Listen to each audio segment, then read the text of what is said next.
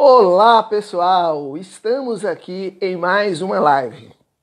Sendo que agora nós temos o objetivo de trabalhar com temas específicos.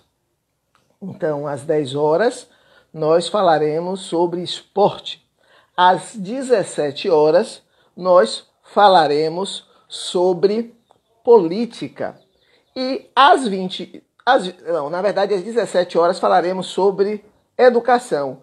E às 21 horas falaremos sobre política. Então, todas as quartas-feiras, às 10 horas, falaremos sobre esporte. Às, 20, às 17 horas, falaremos sobre educação. E, claro, às 21 horas, falaremos sobre política, porque a política está envolvendo todos esses processos. É, como todos sabem, nós temos o programa Cultura e Arte da Rádio Excelsior e diante dessa pandemia acabou que é, a gente optou em também utilizar essa rede social como, como forma. Eu queria aqui pedir licença a todos vocês, antes de nós falarmos do nosso convidado, eu queria compartilhar com vocês uma enorme alegria. Né?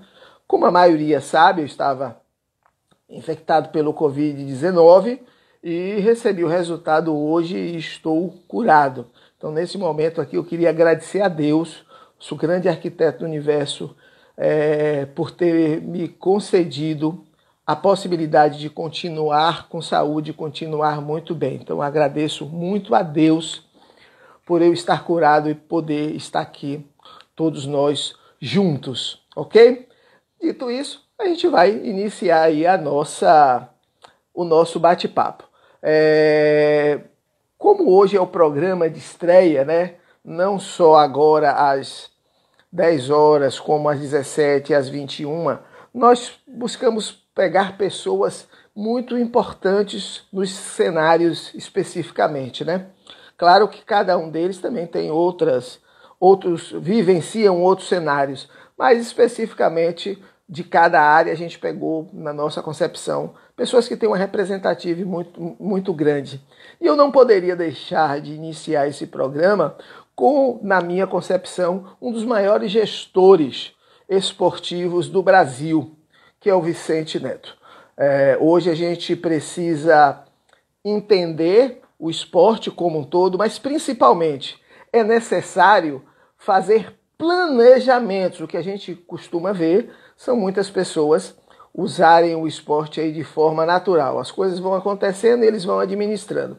E na minha concepção não funciona. E eu vejo Vicente Neto, desde a época que assumiu o, o ministério, um, um, um, de forma diferente. Então, claro, não poderia deixar, não poderíamos deixar de iniciar aqui falando de esporte com ele. Então eu vou estar convidando ele agora aqui para que ele possa bater um papo, falando um pouco sobre o esporte. Mas nós não vamos falar só sobre o esporte em Salvador, não.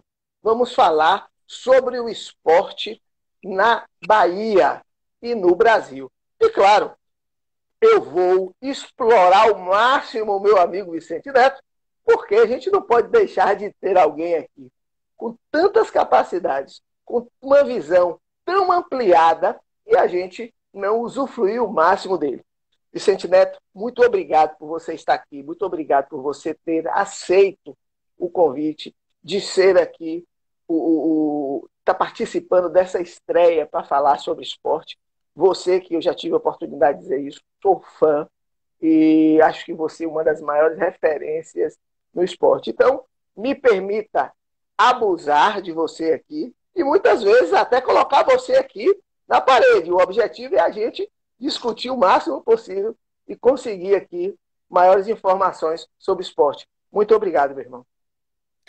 Bom dia, Atila. Sempre um prazer estar com você, agora virtualmente.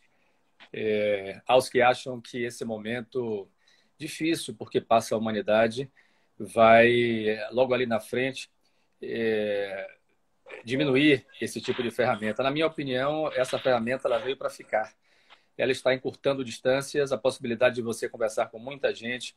A minha agenda, eu imagino que a sua também, que é um ser político, a minha agenda está mais carregada do que estava antes, porque são múltiplas conversas, múltiplas reuniões, várias plataformas que possibilitam conversas individuais, conversas coletivas, é, o deslocamento, né? Você fazia uma reunião presencial para juntar 40 pessoas, deslocamento, combustível, tempo, transporte público, é, enfim, você faz agora 10 reuniões por dia, juntando um público até maior, e você consegue conversar com muita gente, influenciar pessoas, fazer um debate mais democrático, porque essas ferramentas elas vieram para ficar. E a gente está aqui torcendo para que esse momento de dificuldade da nossa humanidade seja rapidinho superado e nós é, possamos né, voltar a encontrar também as pessoas, que é importante o contato pessoal, é importante você ter não é, o congraçamento familiar, social, etc. Mas eu estou aqui para conversar contigo sobre essa, esse assunto que nos unifica, que é o esporte, que é um assunto que você é, é mestre, eu sou aprendiz. E que eu tenho certeza que a turma que nos acompanha aqui vai poder interagir, a gente vai poder fazer um bate-papo agradável, informal, como precisam ser essas conversas em tempos de pandemia.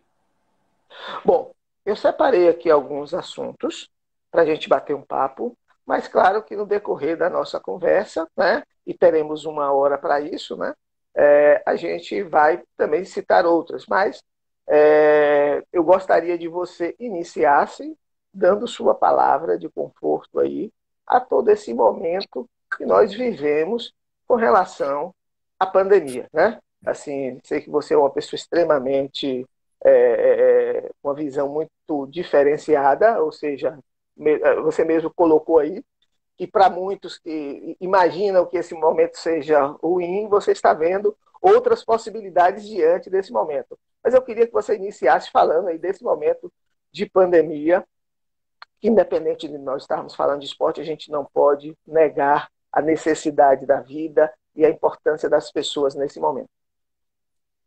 Primeiro, dizer que é uma alegria muito grande eh, ao falar de um assunto tão delicado e tão doloroso como uma pandemia que envolve um vírus invisível e, e que dissipa é, a possibilidade de você ter é, certezas. Vivemos uma era de incertezas. Eu poder, nós podemos estar falando com você que foi acometido é, por esse vírus e está inteiro, está com saúde, graças a Deus, aqui conversando, curado então, é, começar por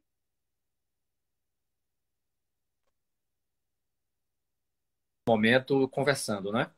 É, no momento em que o país atravessa esse patamar triste de 30 mil mortes e que nós não temos é, certezas em relação ao que vai acontecer. Nós não temos certezas no mundo.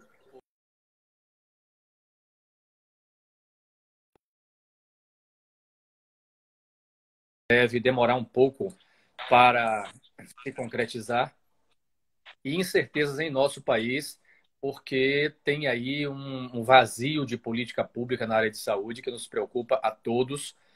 É, nós estamos há duas semanas sem o titular da pasta do Ministério da Saúde. É uma interinidade de não saber é, o que vai acontecer no dia seguinte em relação à política pública. Vejam, é, estados da federação, um país de dimensões continentais como o Brasil, estados da Federação Brasileira tomaram iniciativa de isolamento social, compra de respiradores, montagem de hospitais de campanha, contratação de pessoal, contratação emergencial de luva, de máscara. E você não vê uma política dessa em plano nacional em curso. É, eu fico imaginando assim, Atila, um, país das dimensões do Brasil. O Brasil é um país é, continental enorme, né? É, se nós tivéssemos uma unidade nacional em relação a essa política pública, governo federal, governos estaduais, governos municipais, como a vizinha Argentina fez, será que nós não já teríamos superado essa curva pandêmica?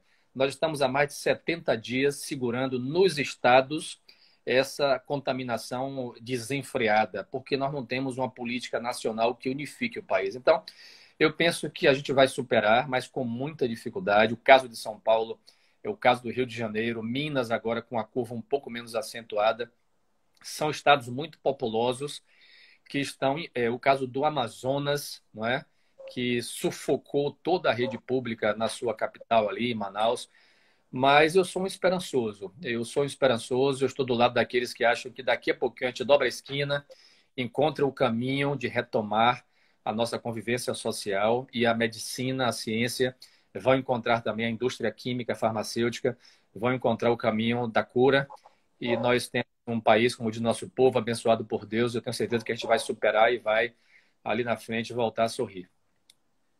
É, antes de nós começarmos a falar sobre esporte especificamente, é, nós vivemos no mundo político e a gente precisa tocar em alguns assuntos. Estamos vivendo um problema seríssimo com relação ao racismo, né? E em paralelo ao racismo, o preconceito, tanto fora quanto aqui dentro. E a gente também não pode negar que a gente vê aí constantemente o racismo também no esporte. Né? Acho que no futebol é o que é mais evidenciado. Né? É... Qual é a sua palavra com relação a esse momento que a gente vive e a partir daí a gente vai iniciar diretamente falando sobre esporte, porque esses dois assuntos são importantes. A gente precisava é, sempre dar uma, uma satisfação à sociedade com relação ao que está acontecendo. Então, mas depois a gente vai aí aprofundar no esporte. Você que é professor, lida com gente, sabe a importância, a gente que vive na Bahia, um estado majoritariamente negro, de nós tratarmos deste tema. Eu fico olhando assim, eu fico lendo é, artigos nacionais, internacionais, olhando a imprensa, comportamento das sociedades. Eu sou um curioso, né? É, do comportamento humano. Eu fico olhando assim, Atila, é, a imprensa brasileira trata o racismo e a nossa sociedade, na média, trata o racismo como uma coisa distante aqui no Brasil, né? É, só trata do racismo como uma coisa presente quem sofre o racismo. É, essa mobilização extraordinária que acontece a partir dos Estados Unidos, mas que contagia o mundo inteiro em defesa de uma sociedade diferente, pelo assassinato de um negro americano de forma covarde por um policial branco. É, no caso do Brasil, aonde o racismo ele é estrutural, aonde as mortes da população preta acontecem todos os dias, embaixo do nosso nariz, você não percebe esse mesmo nível é, de indignação, de solidariedade, de até de entendimento do que seja o racismo é, institucional. Então, crianças pretas, é, jovens, homens no geral, são assassinados quase todos os dias e a gente não encontra a mesma solidariedade nos meios de comunicação, na média da opinião da sociedade brasileira. Então, acho que esse momento precisa fazer a gente refletir. O racismo existe com muita força no mundo inteiro, no Brasil é muito forte, mas é muito forte. Eu sinto isso na pele, eu, a gente convive numa sociedade majoritariamente negra, é, e a gente sente, percebe no cotidiano, existe é, presente os números da violência, é, são números que refletem exatamente o que acontece aqui. Há uma matança generalizada da população negra quando você trata de índice de violência por armas de fogo em nosso país, em nosso estado. É um problema estrutural, institucional da nossa sociedade, de tolerância da sociedade com esse tipo de barbárie. E nós que somos seres da política não podemos fechar os olhos para isso. Então, a gente faz no trabalho nosso institucional todo um esforço cotidiano de combate a esse tipo de visão, que é uma visão míope e que a gente precisa ajudar como agentes da política ajudar a superar. É um trabalho que não é um trabalho da noite para o dia, é um, é, tem aspectos culturais incrustados em nossa sociedade e que nós precisamos ajudar como mobilizadores sociais a buscar esses dias melhores para a nossa população negra. Bom, vamos agora falar sobre esporte. Mas antes de nós falarmos sobre esporte, eu o acompanho a nível nacional. Eu o conheci antes de você me conhecer, né? A gente naturalmente pela sua pela sua expansão é, nacional e atuação, eu já o conhecia e o acompanhava. Quando tivemos a notícia que você estaria assumindo aqui, a gente ficou muito feliz, especificamente pessoas que já lhe acompanhavam e sabiam. Mas tem muita gente que só conhece o, o nosso diretor-geral, presidente né, do, do, da Sudesb. Mas quem é Vicente Neto? Então, eu nasci no interior da Bahia, nasci em Castro Alves, aqui no Recôncavo. É, o meu pai é de Castro Alves, a minha mãe é de Santa Terezinha, cidades vizinhas. E vim para Salvador com cinco anos. vim com meu pai inicialmente, ele veio buscar um trabalho aqui em Salvador. E eu vim com ele, só eu e ele, ficamos aqui morando juntos. E depois a família veio toda para cá. Então, nós nos radicamos em Salvador. Eu estudei a vida quase inteira em escola pública. A minha formação até o que se chamava de oitava série, né? Foi em escola pública, estudei no Garcia, na escola Ildete Lomanto. Depois fiz segundo grau, era assim que chamava, né? no Colégio Águia, ali na Piedade, que era um colégio tradicional. Consegui uma bolsa, minha prima, minha prima trabalhava lá. Consegui uma bolsa de estudos, fiz lá o segundo grau. A minha primeira graduação, Atila, em turismo. Eu fui formado na Factur, sou turismólogo. Depois deixei alguns cursos pelo caminho. É, acabei de... É, fiz a pós-graduação inicial na Universidade Federal da Bahia, onde eu trabalho. Fiz concurso público aos 18 anos. Comecei a trabalhar aos 19 na UFBA. Sou servidor público federal, portanto, da Universidade Federal da Bahia. Ali na UFBA começou a minha militância política. Ali eu presidi o Sindicato dos Servidores, a SUFBA, por três mandatos. Isso me projetou para o mundo da política. Fui candidato a vereador em Salvador. É, tive uma votação à época, 2003, expressiva, 3.382 votos, nunca esqueço da votação. Isso me projetou para fora da atividade sindical. Depois eu voltei e presidi a Federação Nacional, com sede em Brasília, do Sindicato dos Servidores das Universidades.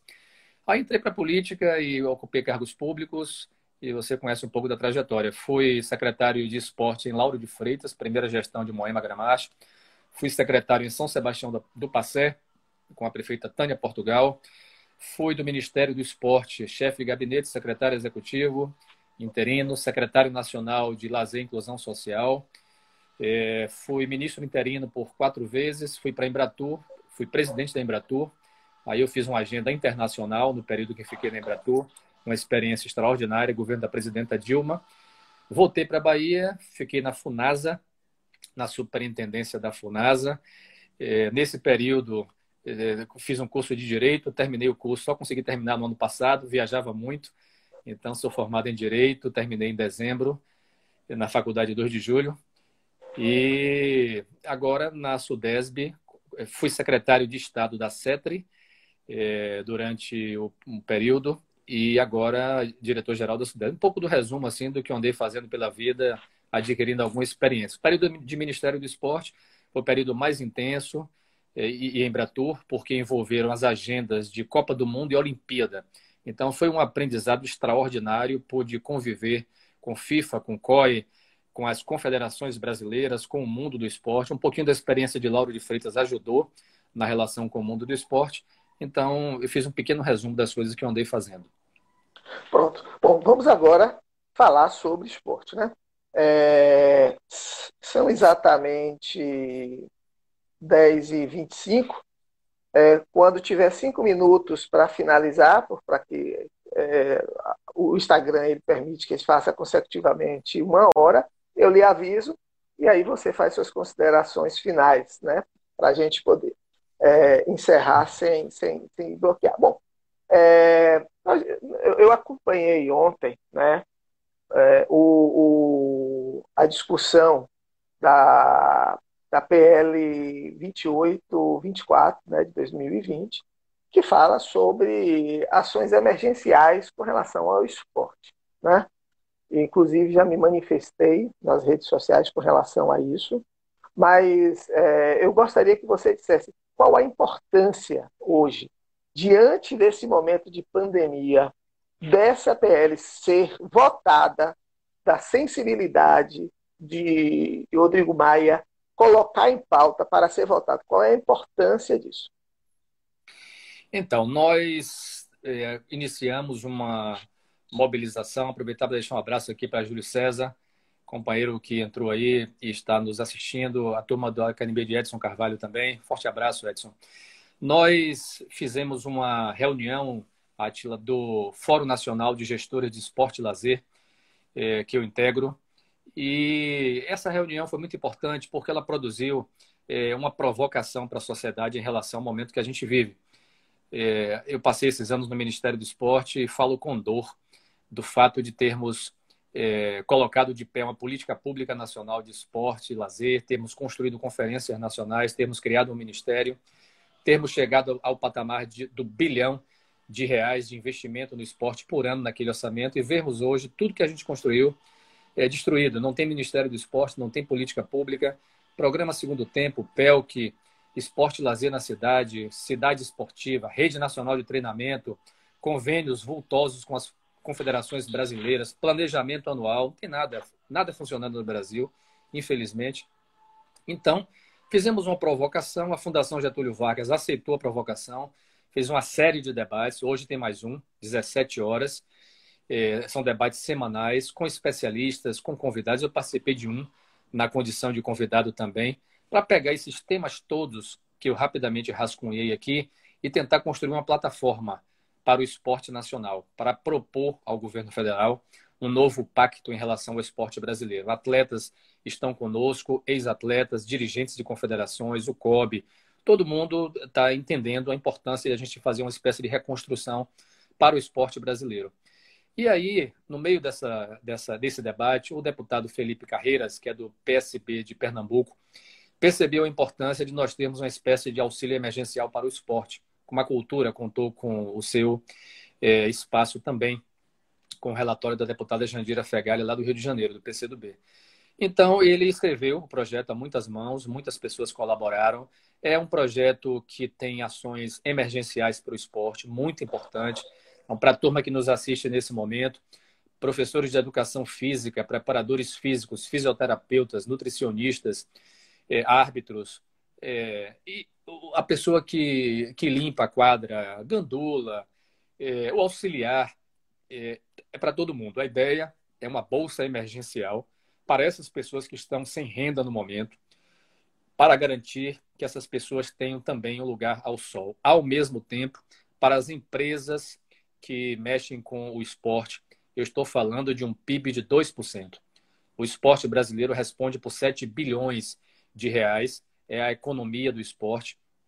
E as empresas também estão em muita dificuldade, as academias, é, as empresas de marketing, enfim, todo o conglomerado que gira em torno do esporte, são 150 mil pessoas empregadas só no futebol, vive nesse momento uma crise grande, porque esporte é, é juntar gente, Esporte é encontrar pessoas, esporte é, é aglomeração, esporte é torcida.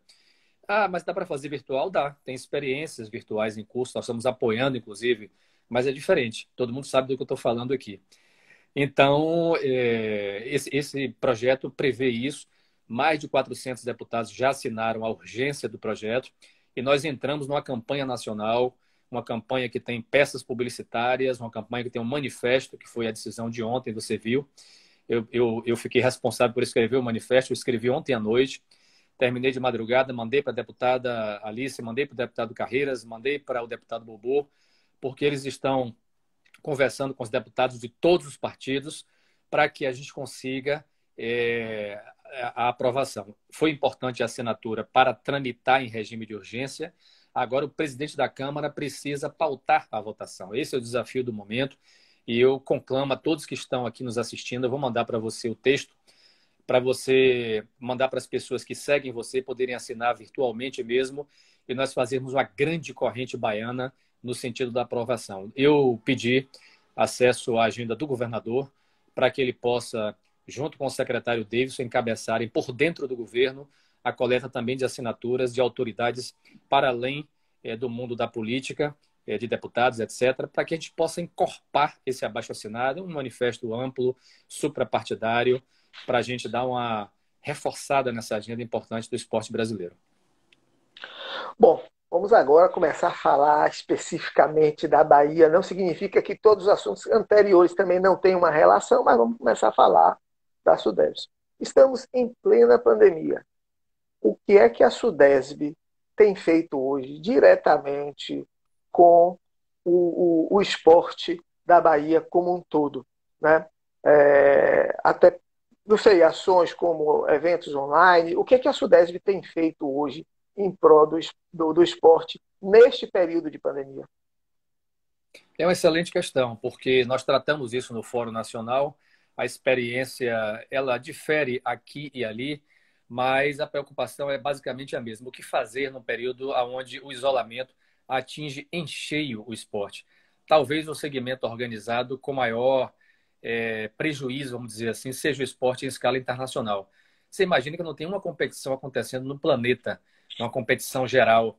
Aos poucos, o futebol, que é uma modalidade, conseguiu uma experiência de retorno, vocês estão vendo pela televisão, mas uma experiência difícil, né? Você é, não ter pessoas nos estádios, você não ter os patrocinadores, que eles tiraram o pé do acelerador, aqueles que garantem os salários e, em alguns casos, os super salários.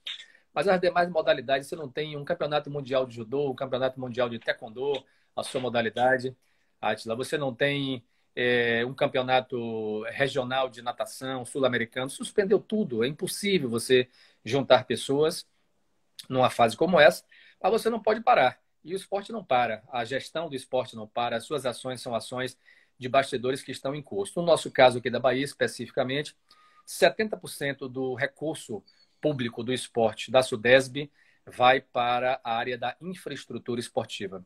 A gente, quando fala de esporte, pensa apenas na prática, né? A gente fala de esporte, a gente pensa é, no esporte estrito senso. O esporte é uma cadeia e a infraestrutura esportiva é uma parte fundamental da atividade esportiva. Então, aqui 70% do orçamento vai para ali, para construção de quadra, reforma de quadra, reforma de ginásio, reforma de, de gramado, colocação de iluminação numa quadra de uma escola, etc. Nesse momento, para quem nos assiste, nós estamos com mais de 80 obras em curso. Então, a pandemia não para a obra. Então, as obras continuam.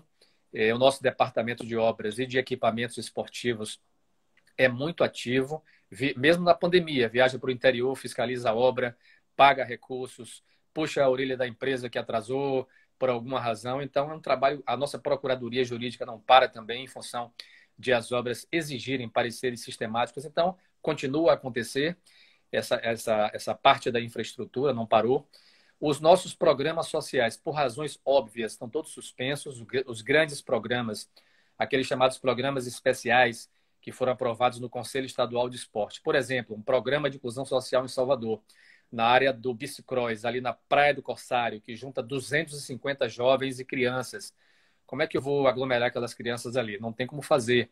Na área da natação, o segundo programa especial aprovado lá no nosso conselho. A natação tem quatro projetos especiais. É, nós temos o Nadando no Rio de Contas, que é o programa da canoagem, que tem dentro do ciclo olímpico uma importância nacional, é com a Confederação Brasileira de Canoagem, revelou Isaquias e outros atletas. Ali tem centenas de crianças em três núcleos. É, como é que a gente consegue botar na água essas crianças. Então, os programas, ele citei dois, tem vários. Os programas sociais tivemos que suspender, porque o decreto do nosso governador é, orienta a suspensão da aglomeração de pessoas de todo e qualquer programa social, não é só na Sudesb. Todas as secretarias que têm programas sociais suspenderam. Então, programa suspenso. Ações com as federações. Nós fizemos no final do ano, a Atila é testemunha disso, nós fizemos uma conversa com as federações por modalidade, para discutirmos o planejamento 2020. Entendemos como cada federação estava pensando, olhamos o calendário, discutimos é, convênio, recursos, planejamos uma matriz, ela está pronta para 2020. Mas nós e as federações estamos aguardando a suspensão do decreto para retomarmos o calendário das atividades, orçamento garantido, carimbado, ações da nossa assessoria técnica é, pr completamente prontas para retomada Estamos discutindo neste momento, o Conselho foi convidado para segunda-feira, protocolos de retorno que vão ser conversados com cada uma das federações. Algumas já se adiantaram, mandaram para a gente é, protocolos que já estão em discussão. A turma do jiu-jitsu fez isso, é, a turma da natação está fazendo isso, protocolos de retorno se adiantaram e mandaram. Nós vamos fazer isso a partir da semana que vem com cada uma das federações, no momento em que o decreto permitir. Então, são iniciativas que estão acontecendo nesse nível. Sobre o que você perguntou, ações online também. É interessante essa movimentação das entidades associativas, das ligas, das federações. Chama atenção para três que chegaram com força para a gente. A Federação Baiana de Triatlon, o Kleber, que é um cara muito ativo, você conhece, é, organizou pela FEBATRI um campeonato baiano de triatlon com a, é, o apoio da Sudesb, é virtual, é pequeno, é uma iniciativa inovadora, tecnologicamente muito legal.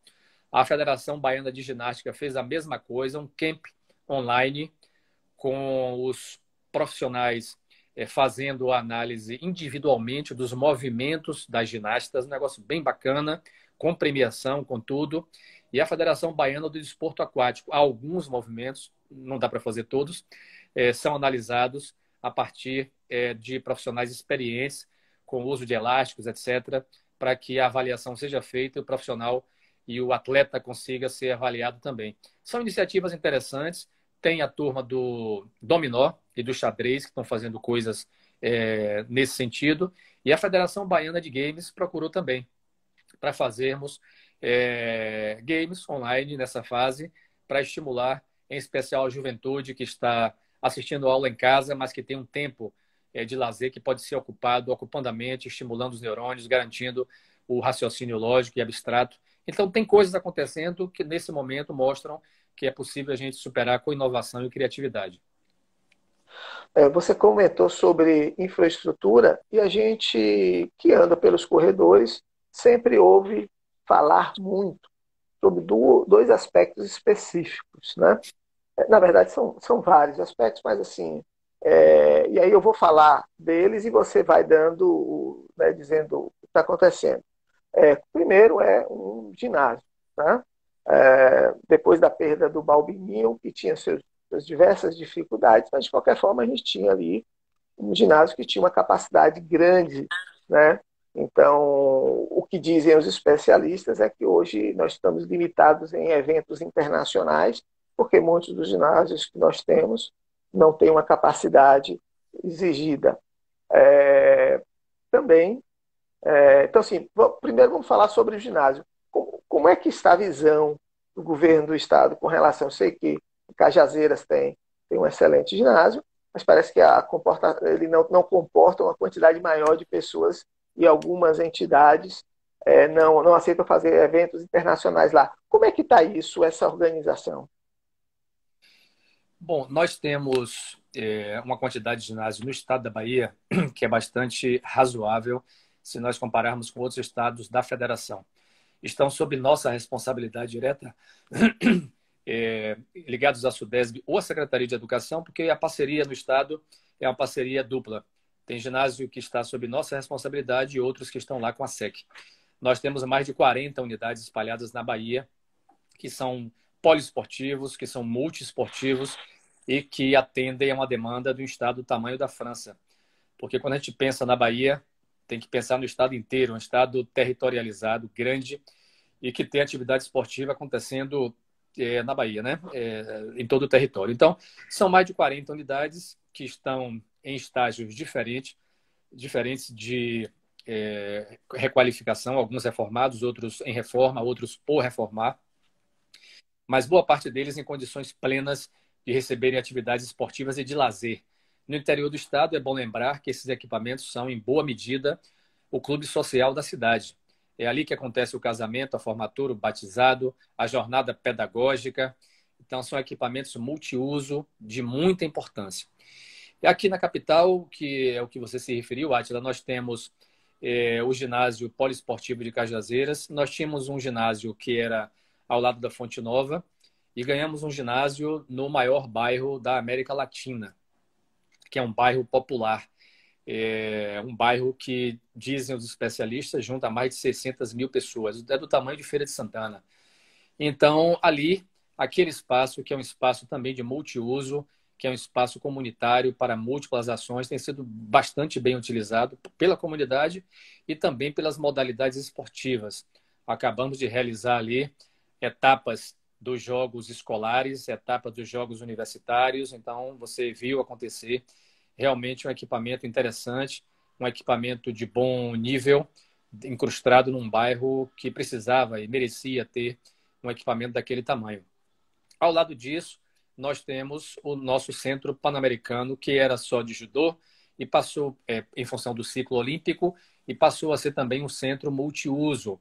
E nós estamos, nesse momento, avaliando uma nova destinação mais pujante para novas é, para um novo conceito, para uma nova destinação, já que ali temos equipamento que recebeu eventos locais e eventos internacionais. Você acompanhou de perto isso, conhece o potencial daquele equipamento.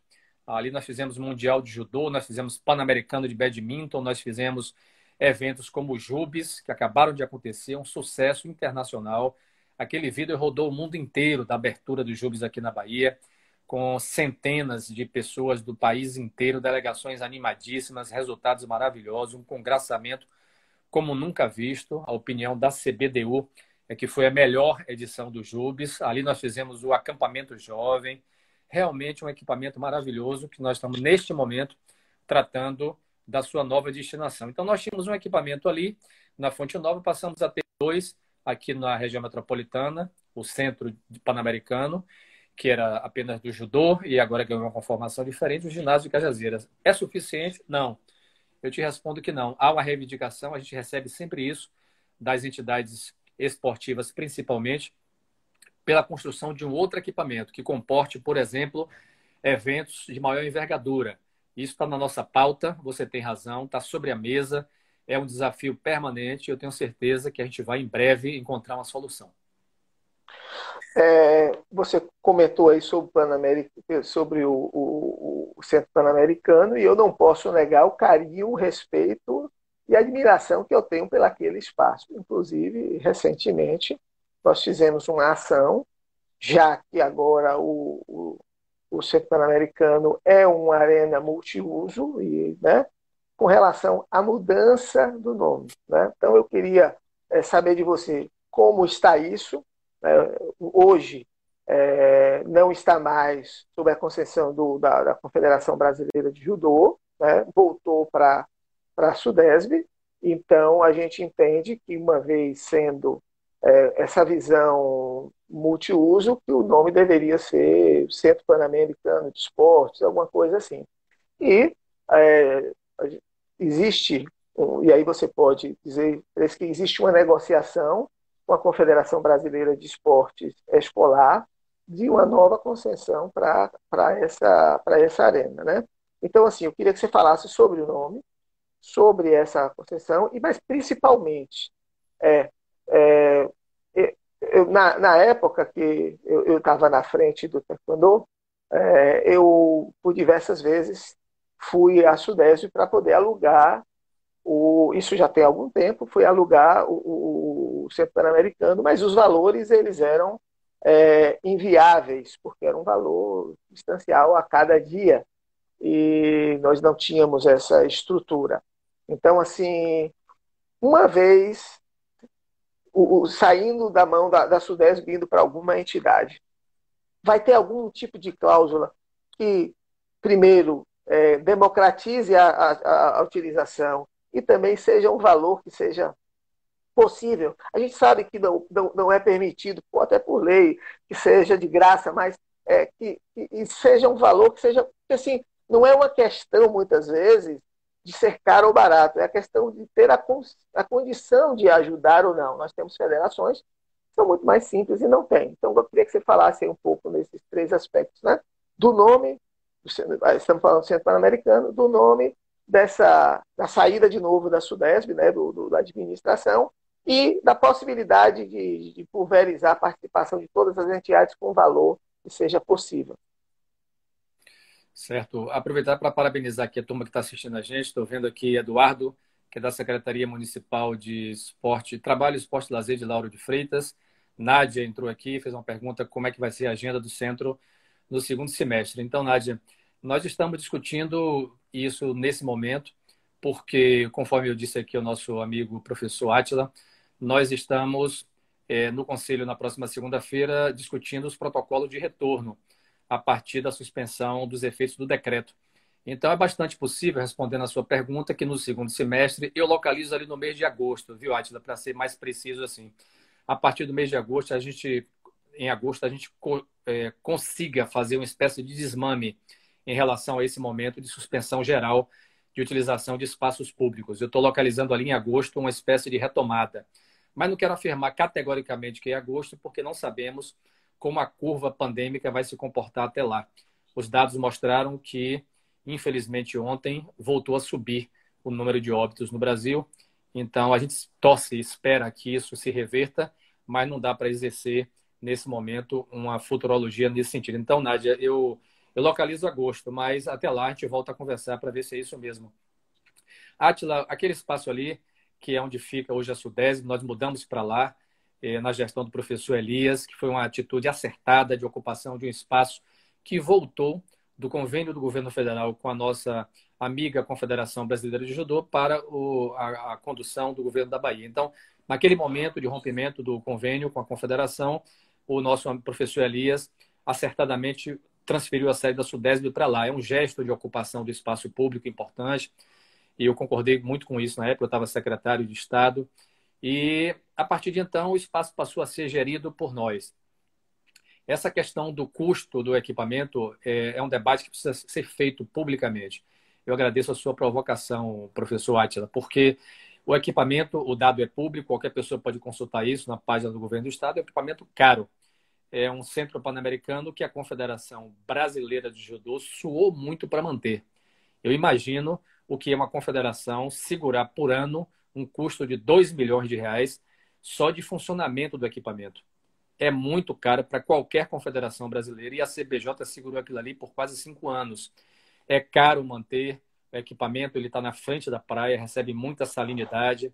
Então, elevadores, ar-condicionado, estrutura metálica, a limpeza do piso, que recebe muita salinidade externa, exaustores, material de combate a incêndio. É, é difícil segurar aquilo ali com tanto sal.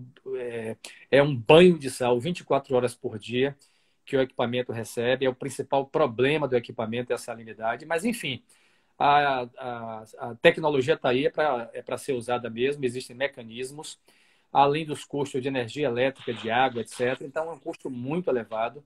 E esse custo, que era da Confederação Brasileira de Judô, agora é o custo que a Sudesb tem. Bancar do seu orçamento quase 2 milhões por ano para que o equipamento esteja funcionando e para é, a manutenção, que é uma coisa muito cara também. Então, é, esse custo, quando você é gestor, você tem que decidir: o Estado assume sozinho o Estado compartilha o custo com aqueles que utilizam do espaço. A decisão tomada foi compartilhar o custo. Então, tem, tem, um, tem um aluguel que é feito do equipamento para minimizar. Ele não chega nem perto. Vocês terem uma ideia, para quem está assistindo a gente, é, o aluguel do equipamento por ano cobre 10% do que custa manter o equipamento. 10%. Eu vou repetir a informação: 10%. Então, é, mas, mas ajuda. É dinheiro público que está sendo investido para segurar aquilo ali. Então, você perguntou, Atila, sobre essa negociação. Eu não posso avançar na informação porque ela está em curso, mas eu posso dar algum tipo de pista sobre o que nós estamos pensando aqui. Recebemos duas propostas é, eu sou gestor público, tenho a obrigação de prestar contas de forma pública a todo mundo, né? É obrigação minha fazer isso. Duas propostas chegaram para o Estado, uma proposta é, privada e uma proposta de uma confederação. A proposta privada nós avaliamos inicialmente seria de uma concessão plena daquele equipamento para utilização diversa. Qualquer tipo de evento é, seria é, usado o equipamento, etc. Uma proposta interessante mas ela não vingou. Ela ficou ali no início e tal, depois não vingou. E a segunda foi de uma confederação brasileira que propôs de forma mais consistente uma parceria com o governo da Bahia, uma parceria que possibilitasse a esta confederação exercer na Bahia é, o direito de implantar aqui um centro regional de referência na sua modalidade e para garantir que ela tivesse condição de pagar esses custos elevados de funcionamento daquele equipamento, ela pudesse explorar o espaço com outras iniciativas. Por exemplo, não, não tem sentido ter um equipamento como aquele e não fazer como fez a Arena Itaipava, que é explorar o naming right. Você pode vender a fachada como forma de entrar algum recurso para poder claro. manter o equipamento, não é? Não tem sentido você fazer também uma modalidade esportiva apenas como era o judô, porque não vai ter condição de essa modalidade segurar a onda de um custo elevado como esse. Você pode fazer parcerias com outras modalidades, você pode fazer parcerias na área cultural, você pode é, ter uma agenda, por exemplo, de formaturas, é, de festas. É, isso vai gerando receita e vai ajudando a manter o equipamento. E eles propuseram, de uma forma muito séria, esse tipo de, de parceria. Ela está em análise técnica no momento não existe uma definição do governo sobre aceitar ou não o que foi oferecido por essa confederação, mas a proposta foi muito séria, muito bem escrita. Ela está tramitando na diretoria, na DOI, que está avaliando prós e contras da proposta que veio. E nós temos, na segunda quinzena de junho, uma reunião presencial com esta confederação para tratarmos é, de uma espécie de ajuste. A partir daí, essa proposta, se aprovada, vai para a mesa do secretário Davidson, secretário da CETRE, que vai avaliar juridicamente, politicamente, vai conversar com o governador, eu devo participar da conversa também, para depois definir como é que fica. Aí me perguntaram outro dia, e o nome? Eu falo, o nome vai ser uma espécie de consequência dessa negociação. O nome ele vai, vai ser definido lá na frente.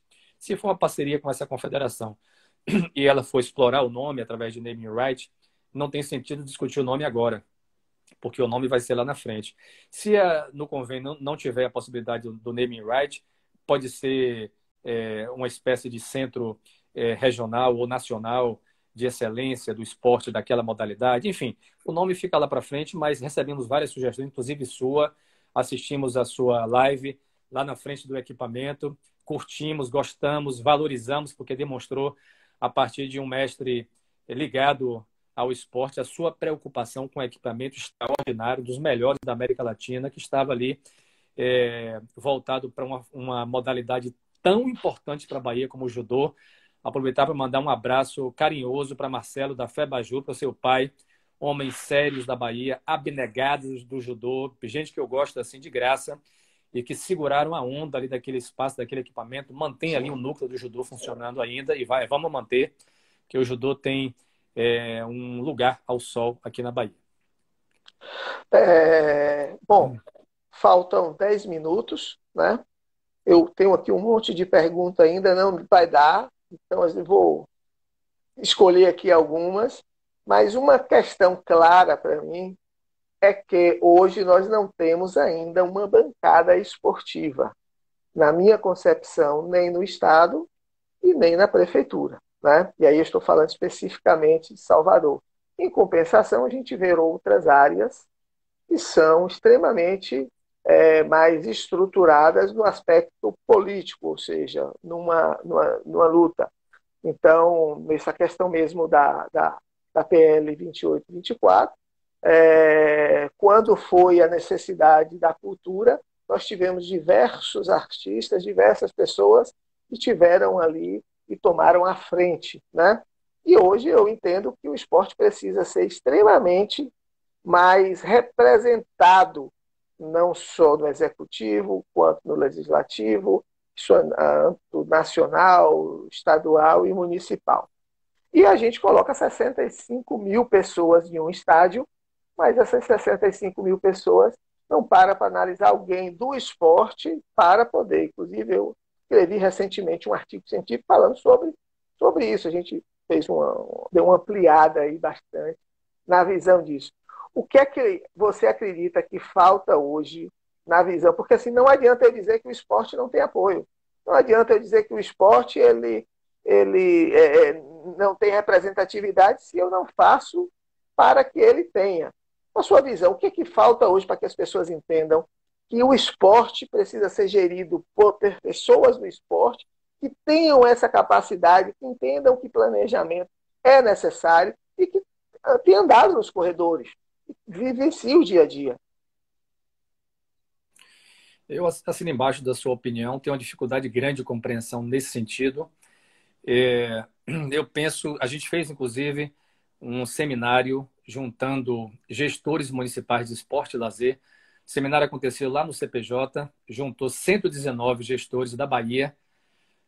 Há um movimento no Estado, a partir do Conselho Estadual de Esporte e Lazer, professor Romilson da UFBA, professor Wilson da UNEB e outros estavam comigo. O Wilson, que é o secretário de Lauro de Freitas, de esporte, nessa coordenação que realizou esse seminário. A gente pôde ver exatamente o que você disse aí. Tem uma dificuldade muito grande na gestão pública de compreender a importância de quem entende do esporte estar à frente das pastas relacionadas ao esporte. A mesma coisa nas câmaras municipais, nos executivos, eh, nos, nos vários níveis. Veja o que está acontecendo agora no que sobrou de Ministério do Esporte. Tem que ser gente do ramo que compreenda a gestão do esporte. Não dá para ter gente que vai experimentar e aprender fazendo a gestão. Isso é uma irresponsabilidade. Então, eu assino embaixo da sua opinião. Eu tenho certeza que a gente vai é nesse movimento que eu te falei que está sendo feito em nível nacional, com a pauta nova para o esporte, influenciar na escolha dos, dos dirigentes para evitarmos que aventureiros ocupem esses, esses espaços, que são espaços fundamentais para a gestão pública. O Diego está propondo aqui, Atila, uma coisa extraordinária trazer para a Bahia, lá no CPJ, uma etapa da Copa do Mundo de natação com piscina curta, em 2024. Estou topando. Se você topar também, Atila, quem sabe faremos claro. uma coisa bacana. Eu sei das suas pretensões do seu voo público em 2020 e, quem sabe, com êxito, nós faremos juntos, contigo e com o Diego, uma ação nesse nível aqui na Bahia. É... Então, eu acho que é possível, sim, nós termos uma ação que junte os gestores públicos com capacidade para pensar políticas públicas e nós vencermos esse momento de dificuldades porque passa o esporte a nível nacional. Estou é, vendo aqui um companheiro falando sobre a história do name right. É verdade, tem emissoras que se negam a usar. É, nos protocolos de transmissão de algumas competições, tem lá é, vetos a você divulgar marcas, etc., de alguns patrocinadores. É um debate que acontece em nível é, nacional, não é uma coisa simples. Debate sobre marketing de emboscada, debate sobre utilização de marcas em espaços públicos é sempre muito complicado, mas aqui no caso da Arena Fonte Nova tem sido um exemplo de sucesso. É, eles venderam o nome, o nome tem ajudado, a partir de uma cervejaria, a segurar parte dos custos fixos, e a gente quer se inspirar nisso para garantir também que alguns espaços possam ser financiados para, como disse Atila, a gente conseguir baratear o aluguel para aquelas entidades esportivas que precisam usar o espaço e às vezes não tem a grana para pagar aquele equipamento que tem custos e precisam ser compensados. É, Vicente, nosso tempo está acabando. Eu quero aqui reafirmar meu apoio à SUDES, meu apoio à sua gestão, dizer que sempre fui seu fã pela sua trajetória, principalmente pelo tipo de planejamento que você faz. Vimos muito bem isso no Jubes, em todo o processo do Jubes. E quero lhe agradecer por você, pela sua generosidade de estar aqui conosco, debatendo. Quero dizer que uma live com você tem que ser de um dia inteiro, meu amigo, que é tanto assunto, é tanta informação. Mas eu queria que você se despedisse das pessoas e dizendo aí é, uma palavra de, de conforto para novos tempos que virão, aonde eu agradeço e desejo a você, toda a sua família, tudo de bom, que Deus abençoe a vocês enormemente. Muito obrigado, meu amigo, por ter feito parte dessa live comigo. Quero te agradecer, mandar um beijo para a Gisele, professora Gisele, um abraço para a turma da Academia de Edson Carvalho, uma referência das artes marciais aqui na Bahia. O professor Onan Rodá, que acabou de entrar, fez uma live aí com o Fábio Porchat, que encheu a Arena Fonte Nova em termos de quantidade de pessoas. Um abraço, professor Anan. Atila, é sempre um prazer é, conversar com você. Desde a primeira vez que a gente se conheceu, você é sempre simpático, muito cortês, uma pessoa gentil. Talvez seja a sua principal característica, a gentileza. É, em tempos de brutalidade de ódio espalhado pelo mundo através dessa sanha fascista que ocupou espaços na política, ter pessoas como você que geram alegria, harmonia, gentileza. Você transmite paz quando você conversa. Não é uma coisa de só menos importante, queria registrar isso. Você sempre foi muito gentil com as pessoas, muito respeitoso. As opiniões entre as pessoas elas podem diferir, mas o respeito à, à humanidade, à empatia, é uma coisa que precisa ser valorizada e você é esse ser. Então, eu queria te agradecer pelo convite, desejar muito sucesso na sua jornada em 2020 e eu tenho certeza que o esporte vai ganhar muito e o que eu puder interagir, ajudar, e eu tenho certeza que você está fazendo isso conosco, com a nossa gestão, a gente vai fazer de forma mútua. Muito obrigado pela parceria. Sigamos em frente. Um forte abraço a todo mundo que acompanhou a gente nesse bate-papo informal tão agradável na manhã desta quarta-feira. Obrigado, um abraço grande. Em breve vamos nos abraçar pessoalmente. Fica com Deus, meu amigo. Abraço grande. Falamos com esse ícone do, do esporte na Bahia, da gestão do esporte na Bahia, que é Vicente Neto, atual diretor da SUDESB, e, na minha concepção, é fundamental